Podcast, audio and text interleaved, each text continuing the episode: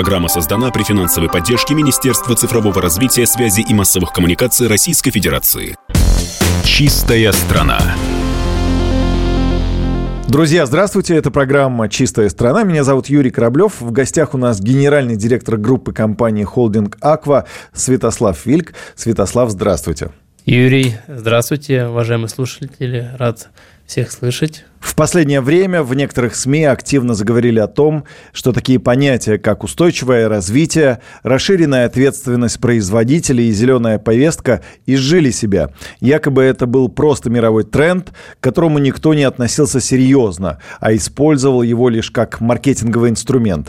К счастью, факты говорят об обратном. Если даже отдельные компании отказываются от строгого следования эко-принципам, сотни и тысячи наоборот, переходят с черной стороны на белую, точнее на зеленую. И не только компании. Многие страны на государственном уровне задают тон развитию этого направления. Страны, которые еще пять лет назад казались одними из самых неэкологичных, например, Китай, сегодня являются примером в развитии экополитики. В числе лидеров по темпам позитивных изменений и Россия.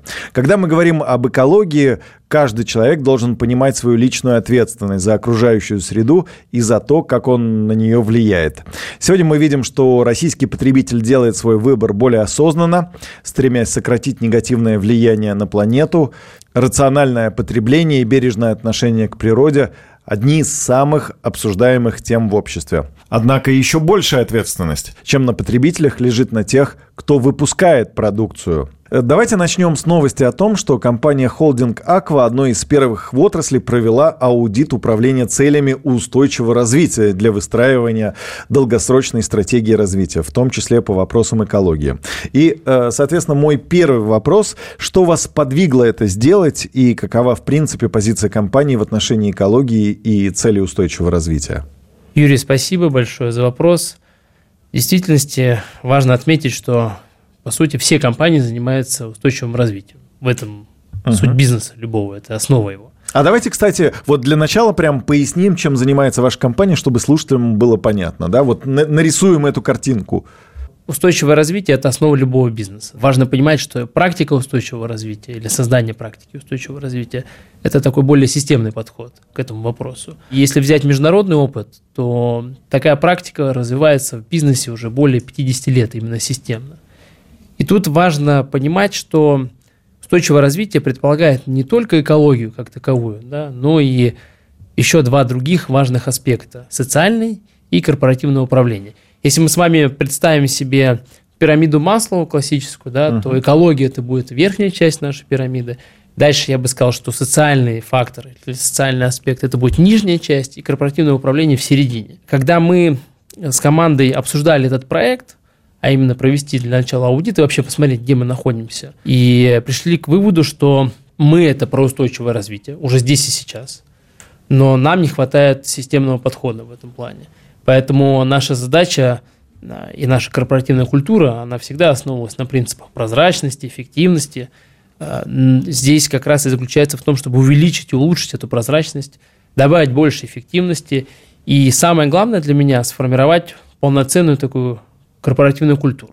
Вот теперь хотел бы задать вопрос, который ну, ближе к эко-повестке, скажем так. Одна из острых проблем – это пластик. И вольно-невольно производители воды – это те компании, э, кто пластик активно используют как тару для своего продукта. Откуда ваша компания, откуда вы берете бутылки и каково их качество? В действительности это такой важный вопрос, которая многих интересует. Меня, ну, потому что меня, да. мы видим, э, какой бытовой мусор в основном валяется. Это что? Это пакеты и это пластиковые бутылки. Меня чаще всего спрашивают, когда встречаюсь э, с друзьями, знакомыми, коллегами, два вопроса. Первый вопрос связан с пластиком, а, а второй вопрос, какую воду лучше всего пить? На второй вопрос, что вы На второй вопрос, безусловно, только воды холодник аква. Но хотя есть в действительности достойные воды, и в целом наш рынок представлен хорошими, качественными водами российскими. Uh-huh. Если отвечать на первый вопрос и упрощать, то бутылка, она берется из приформы. Да?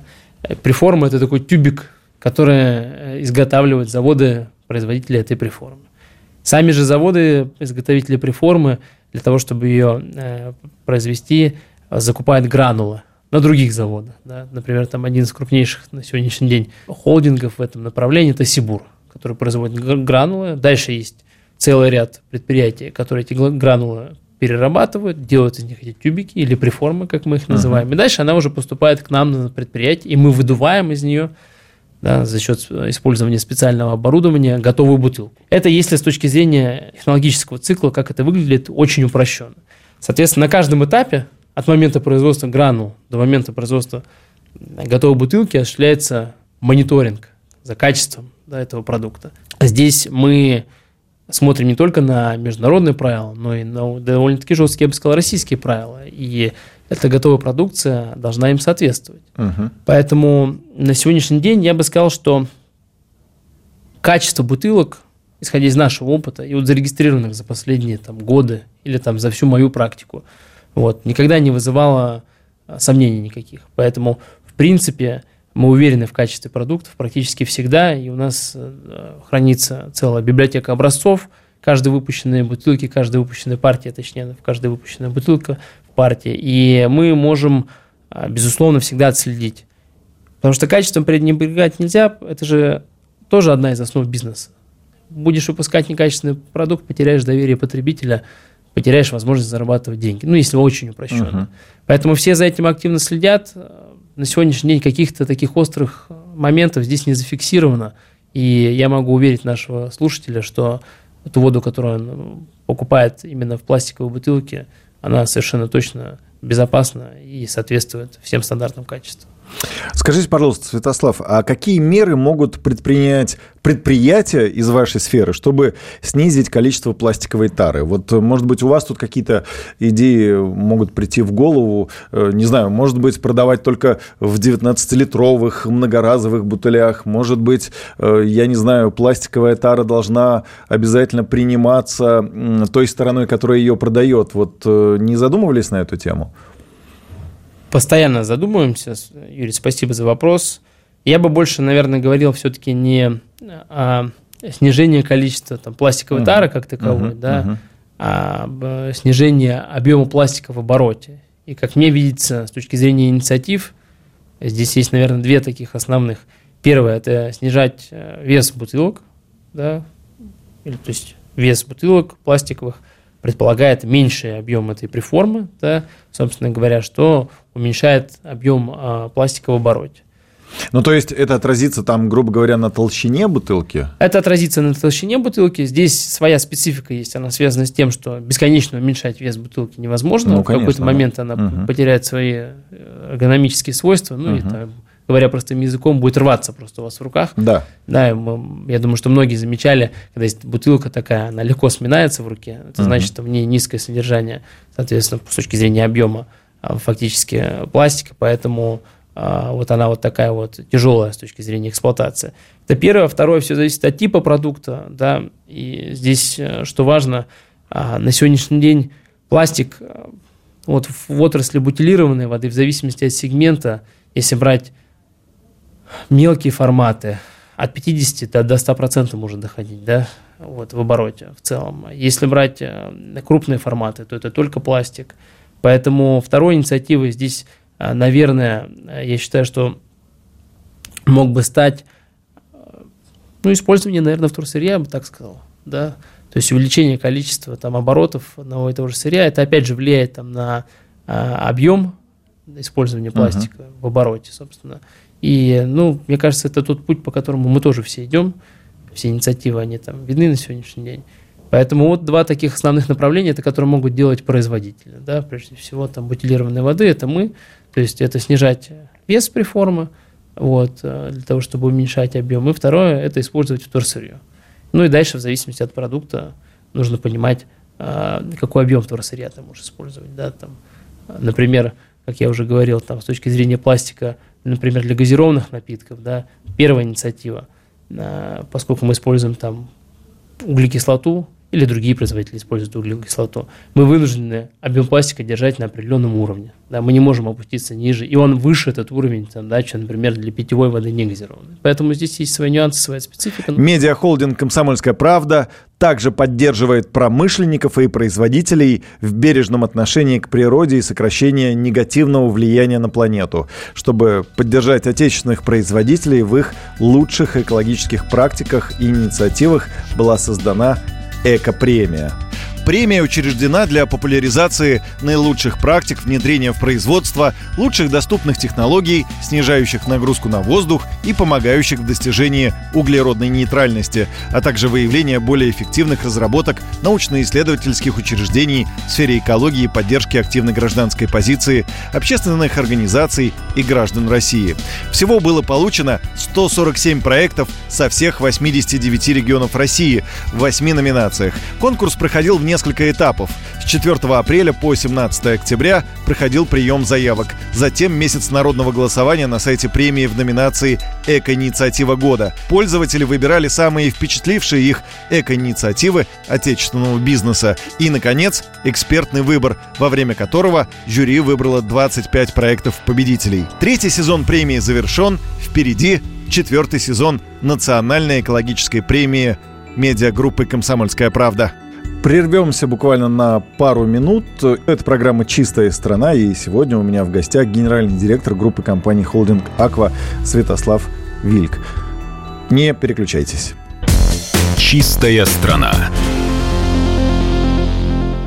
Программа создана при финансовой поддержке Министерства цифрового развития, связи и массовых коммуникаций Российской Федерации.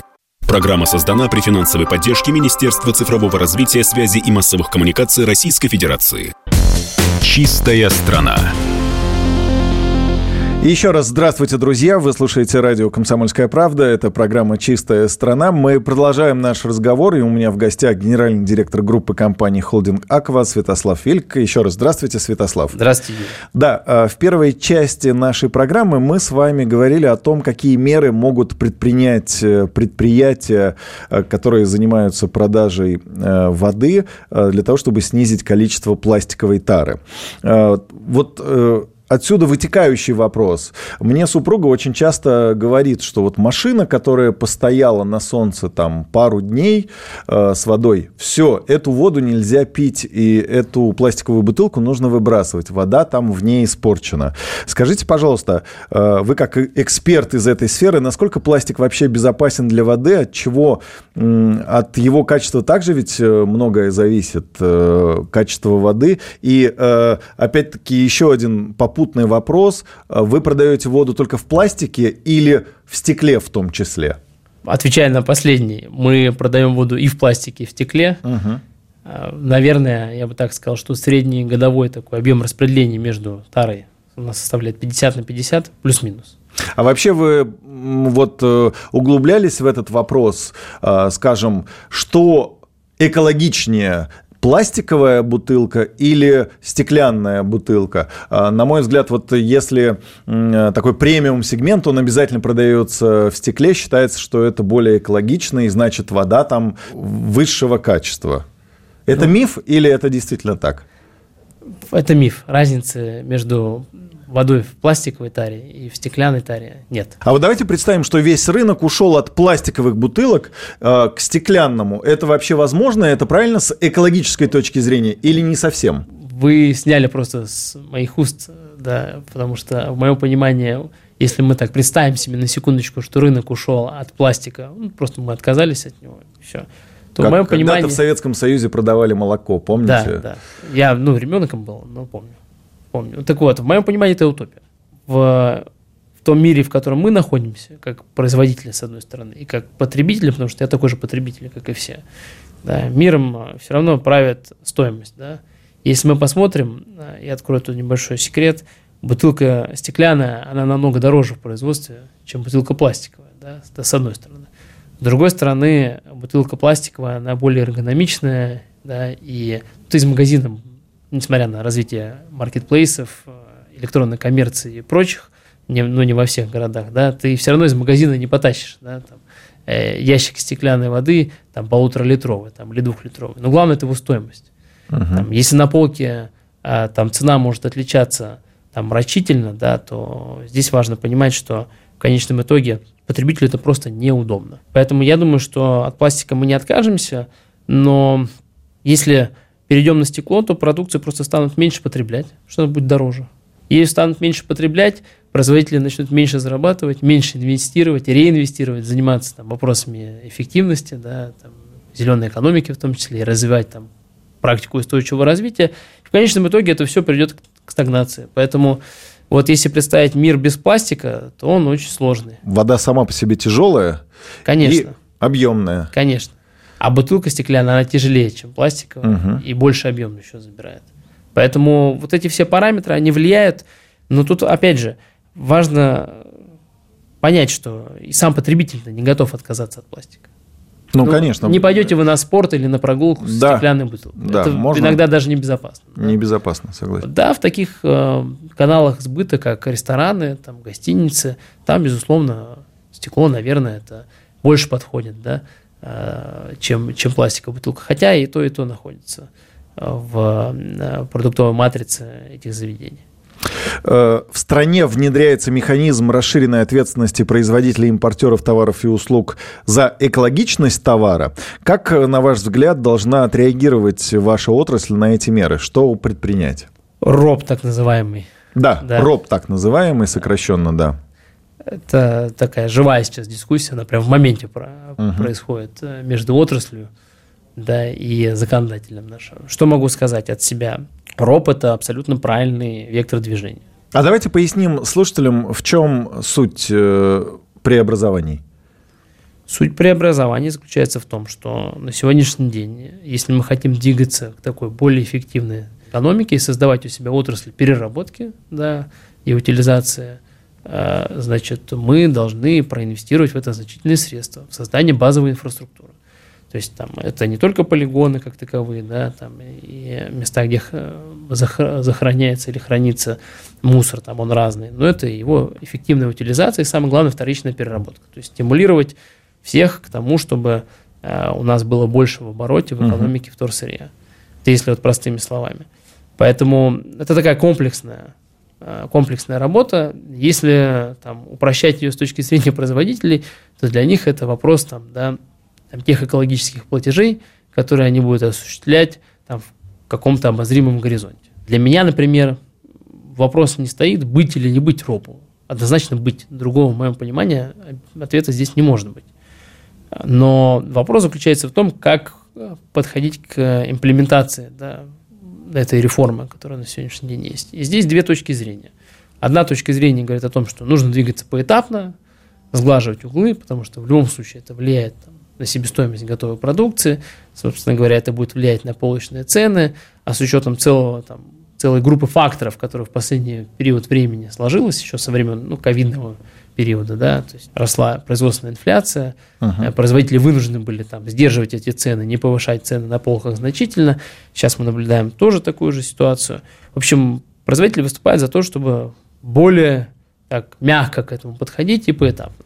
Соответственно, другая сторона говорит о том, что, слушайте, ну, инфраструктуру создавать нужно, нужно. Это колоссальный объем инвестиций. Соответственно, мы должны прийти к тому, чтобы пробежать, там, как говорится, там, как там, пятилетку за два года. Вот мы там хотим пробежать пятилетку за два года, что, наверное, правильно. Подход к формированию вот этих экологических платежей и ставок, он более агрессивный. И та, и другая сторона, что самое интересное, имеют классные железобетонные аргументы, почему надо быть более мягким и поэтапно внедрять, или почему надо, наоборот, более агрессивно. Поэтому мы тут все в одной лодке, мы это прекрасно понимаем, и мы как компания выступаем все-таки за более взвешенный подход. Наши экологические платежи за последний период времени выросли там, в 4 раза. Здесь важно оговориться, что, э, безусловно, львиную долю вот этого роста составил рост товарооборота. Больше производим, больше поставляем на рынок, больше продаем, соответственно, больше платим экологических платежей. Ну и в целом а, мы как водники являемся довольно-таки безопасным бизнесом. Когда вот а, аудит проводили а, у себя с точки зрения устойчивого развития, там мы четко совершенно видим, что мы, ну, я не могу, конечно, сказать, что не наносим там вреда, там полностью он исключен, но с точки зрения там классических производств, там, перерабатывающих, добывающих. Там, мы здесь совершенно находимся на разных полюсах. Наше влияние незначительно. Поэтому для нас, безусловно, и бизнес сам по себе, он низкомаржинальный. Да. Я не могу сказать, что водные короли там, в России там, чувствуют себя прекрасно, могут себе много чего позволить. Это Хотя... сложный в Китае бизнес. самый богатый человек – это человек, который производит и продает бутилированную воду. Э, вот у меня сразу… Да, non-fu spring называется. Non-fu spring они называют. Да, может быть, но то есть э, тоже… Скажем, а это все зависит от рынка сбыта, да, то есть… То есть людей там больше, чем в России, как минимум? Как минимум людей больше, чем в России. Ну, это ну, стандартная, да, такая ситуация с Китаем, там все больше. Потребление да. больше. А, скажите, пожалуйста, что нужно сделать для того, чтобы вот мы а, пластикового мусора в виде э, пластиковых бутылок видели меньше на своих улицах, там где-то на берегах пляжей. Что нужно сделать? Вам вопрос, может быть, это даже э, не как воднику, да, как вы выражаетесь, а как гражданину нашей страны. Что нужно сделать? Я думаю, что мы к этому придем, что у нас будет меньше бутылок на пляжах или мусора валяться на дорогах, извините. А, потому что это вопрос, связанный с культурой потребления. Давайте вспомним, отмотаем лет 20 назад. 20 лет назад никто в России не представлял себе, там, что можно и нужно пить бутилированную воду, как таковой. Ну, вот это для, было... для россиян это было странно. Как это, это? было воду странно. Как, как можно ее покупать? Она вот из крана Ищет, бежит. Да, она же бежит из крана, и вокруг, смотрите, сколько воды. Вот. Но на сегодняшний день признаемся, да, честно, что бутилированная вода является таким же неотъемлемым, неотъемлемым инструментом или частью нашей жизни, как и много чего. Даже, я бы сказал, самым важным. Без воды мы да, и у нас, кстати, не здесь, проработаем да, в офисе. Да, у нас здесь большой предел э, для роста еще. Нам еще есть куда стремиться с точки зрения именно объемов потребления. Мы там значительно отличаемся от ближайших стран. Это первое. Второе, здесь же э, использование вторсырья, или там снижение количества мусора. Это связано с культурой потребления. Мы формируем вот на сегодняшний день с вами, находясь вот в ситуации, когда формируется целая отрасль и подходы к ней, так или иначе окажемся там, через те же 15 лет в ситуации, когда у нас будет меньше мусора и будет больше вторсырья, мы более, более экологически дружелюбными и как потребитель, и как производитель и как переработчики. Поэтому этому быть, и никуда мы от этого не денемся. Я уверен, что так и будет. Спасибо вам за ваши интересные ответы. Всем слушателям я хотел бы напомнить, что со мной в студии находился генеральный директор группы компании «Холдинг Аква» Святослав Вильк. И мы говорили об эко-повестке. Напомню нашим слушателям, что на сайте kp.ru вы можете прочесть материал, посвященный тому, как компания «Холдинг Аква» снизила использование пластика в ПЭТ-таре на 25%. А все выпуски программы «Чистая страна» вы можете найти на сайте radiokp.ru. Разделяйте мусор, утилизируйте пластик, берегите планету. Это была программа «Чистая страна». У микрофона Юрий Кораблев. До встречи в эфире. Спасибо. До свидания. «Чистая страна». Программа создана при финансовой поддержке Министерства цифрового развития, связи и массовых коммуникаций Российской Федерации.